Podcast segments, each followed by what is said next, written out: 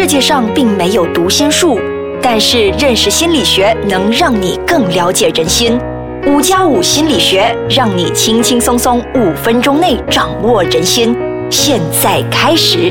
欢迎又来到了最新一集的五加五心理学。大家好，我是雪琪。大家好，我是雷 king。在我身边呢，就是程子胜博士。那么呢，他是呃在心理学这一方面呢，也打滚了好多年，对于呃创意呢以及创造力这一块呢，有非常呃深入的研究。那么今天首先我们要开出的这个课题呢，是关于创意的。子胜博士啊，你研究了创意这么久，这样我想问一下，我可不可以算是一个有创意的人？我要怎么知道？对，OK，先跟大家分享一个很有趣的一个数字，就是说每一回我呃给那个有关于创造力或者创业讲座的时候，我都会问在场的听众，我会问他们呃觉得自己有创意的举手，你们猜猜看，大概有呃多少个百分比的人会觉得自己是有创意的？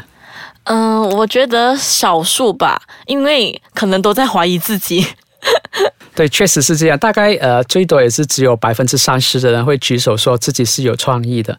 所以我觉得，这些我第一点我要先理清，跟大家理清，就是创意这一个呃概念或者这个词，大家常常会觉得我。呃，自己是没有创意的，主要是有呃两个迷失。我觉得第一点就是我们从小呃对创意的认识，可能就是来自一些伟大的科学家、发明家，甚至一些在某个领域上非常出色的人。嗯。可是其实创意不只是局限在呃艺术、文学或者是科学，它和我们的智力一样是多元化的。所谓的多元化，就是在不同的领域，它有自己本身的创意。所以从艺术。科学，甚至到运动动感这方面，都可以算是有创意的。那每一行都可以生产出有创意的人才，对吗？对，没有错。那么，呃，创意的话，其实呢，它有什么呃，就是定义吗？就怎么去定义？其实我这个人是有创意的。OK，那怎么去定义创意这一点呢？那在心理学上呢，我们有两个很重要的元素。第一个就是所谓的原创性 （originality），第二个就是实用性，就是 usefulness。那我先解释第一个原创性，可能也是大家比较熟悉的一点。因为常常我们说创意的时候，大家呃对它定义就是说哦呃，think out of the box，我们想一些与众不同的东西，一些比较新颖的东西，就是所谓的创意。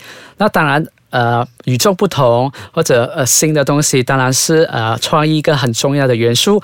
可是它还有另外一个更重要的元素，就是实用性。呃，是怎么样的一个东西呢？OK，呃，大家可能会有这样子的经历，就是当在一个开会的时候，大家在讨论一个呃一些案子、一些点子的时候，呃，可能你的同事会提出一些很特别，大家天马行空的想出一些特别的。点子或者想法，可是你就会觉得，哎，这个点子是很好、很特别，从来没想过。可是执行起来好像不太可能呢，对我们想要解决的问题也没有帮助。这就是所谓的实用性价值比较低了。所以，一个有创意的点子，不只是应该是特别或者是有新颖性，它还必须要是能够解决我们眼前的这个问题。哦，明白。那么，如果它只是呃空有这个想法，可是它不能被用的话，那么就不能称为创意，是这样吗？对呀，所以即使在科学上，你也常常会看到一呃许多新的研究或者呃新的发明，它看起来真的非常有趣，非常特别，是我们从所未见的。可是你会发现，它的实用性其实是非常的低的。嗯，如果是非常低，可是它还是能用的话，也是可以归纳为创意吗？可以归纳为创意啊。所以其实呃，另外一点我要澄清的就是，大家对创意的。认知就只是说它其实就是一个高和低而已。其实呃，在心理学上，我们有进一步的去研究，然后我们分出了其实创意可以分成四个阶段。第一个阶段就是所谓的 mini C，啊，就是对自己有意义的创意。比如说，今天我想去一个新的点子，怎么去啊准备一道菜肴？可能对我妈妈来说，这已经是一个很呃家常便饭、很普遍的菜肴了。可是对我来说意义很重大。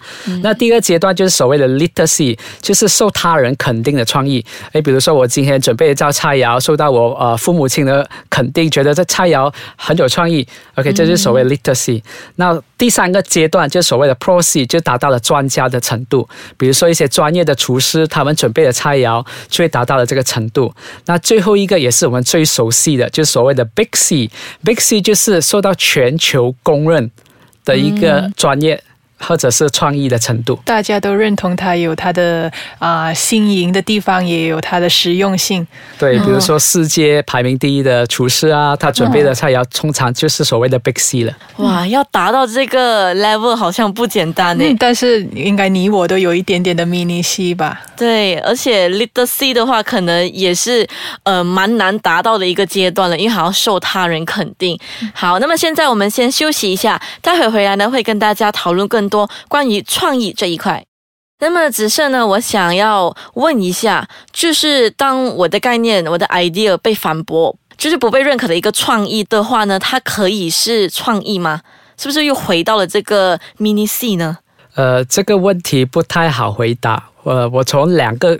观点去看，当然第一个观点就好像主持人说的，就是，呃，你个人觉得是一个呃很有创意的点子，对你来说非常有意义。可是对一些比较资深的人来说，他觉得这个可能实用性或者新颖性不足，所以他就会啊拒绝了你这个看法。嗯，OK。另外一点就是说，其实创意除了要有。这个原创性、实用性之外，它被提出的时间点也非常的重要。也就是说，今天当你提出一个非常特别、非常实用的点子，可是没有办法被你的文化或者被你的环境所接受的话。它也不能被称为创意。那这种现象，其实在啊发明或者是在科学上常常会有所见。举个例子，哥白尼当初提出那一个呃他的想法的时候，其实后来他的想法被证实是呃正确的。可是，在他提出他的想法那个年代，因为这个想法实在是太新了，跟现有的呃知识和文化。相冲突，所以大家没有办法接受它，也至于他的所谓的创意被打消了。嗯，我想问他的那个创意是在哪一方面的？啊，天文学。天文学啊，这个应该是会经过很多层的那些呃争吵才会被证实的吧？因为毕竟天文学这个是比较是属于宇宙啊，就变成了一个不是我们能控制的东西。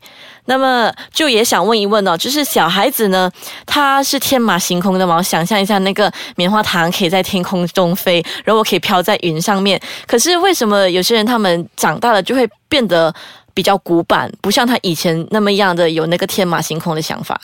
那在创意研究上。我们也有找到一个非常有趣的现象，就是我们发现小学生当他进入小学之前，呃，如果我们评估他的创意，他就好像主持人说，小孩子们的想法都天马行空，非常的特别。可是当他们一进入小学，尤其是到了小学二年级或者三年级过后，我们却发现这种天马行空的想法慢慢的减少了。到最后就变成主持人所说的，变成很古板，只会按部就班的去做。我们提出的一个假设就是说，当小学生呃在我们学习的过程当中，他们学习到所谓的规则，因为在童年的时候，他们的想法呃其实并没有受到任何的限制。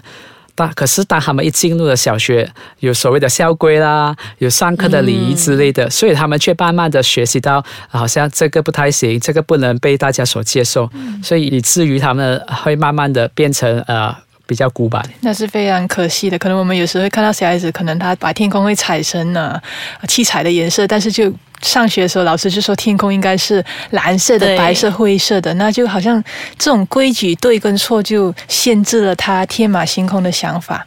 嗯，那也想要问问子胜博士，其实创意跟呢我们的精神疾病会有关系吗？例如说，很像啊，如果你的创意度很低的话，你比较可能会患上精神疾病，有这一类是相关的研究吗？雷克其实你知道吗？比较引起大家兴趣的刚好是相反。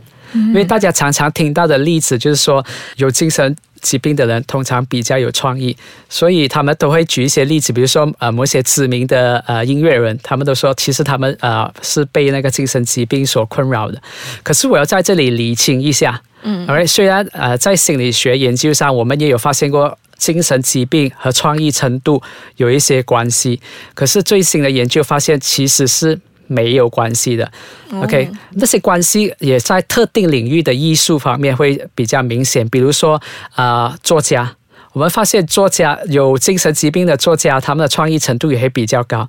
可是我们从来没有观察到有精神疾病的科学家，他的创意程度是比较高的。嗯，所以所谓的精神疾病跟创意之间的关系，呃，其实它并不是一个真正的因果关系，不所以是一个直接的关系，没有直接的关系。所以大家千万不要误以为，呃，精神疾病其实是有利于创意的产生。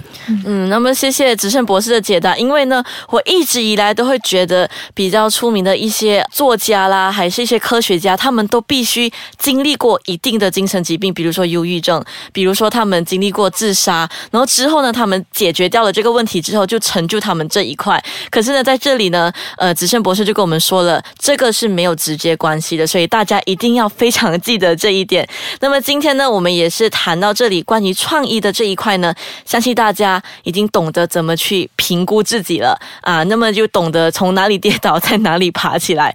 所以今天还是谢谢子胜跟我们分享关于创意的。那么下一集呢，我们同样的是会呃分享一些关于创造力啊，这又是不同的一个说法。那么我们下一集再见。